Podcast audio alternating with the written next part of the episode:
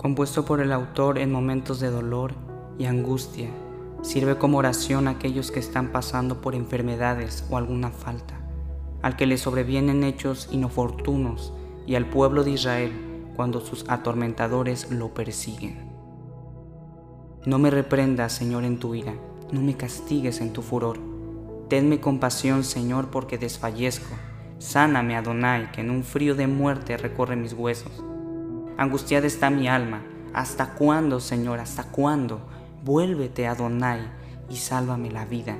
Por tu gran amor, ponme a salvo. En la muerte nadie te recuerda, en el sepulcro, ¿quién te alabará?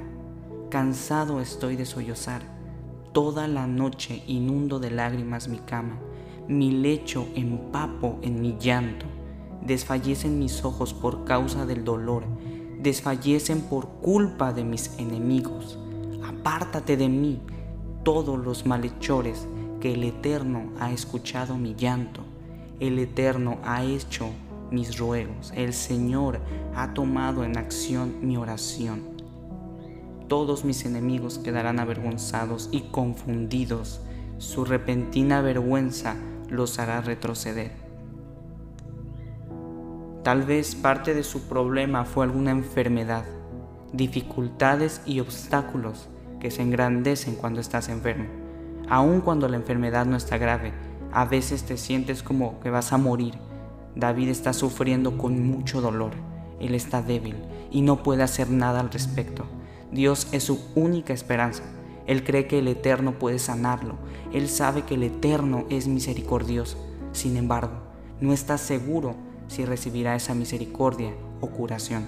Sabe que no la merece, pero todavía la pide. Así cada uno de nosotros, nuestra confianza de todos los días es que en medio de la adversidad debemos refugiarnos en la palabra del Eterno. El dolor puede ser físico o espiritual, pero solo en Yeshua dejamos todas las cargas.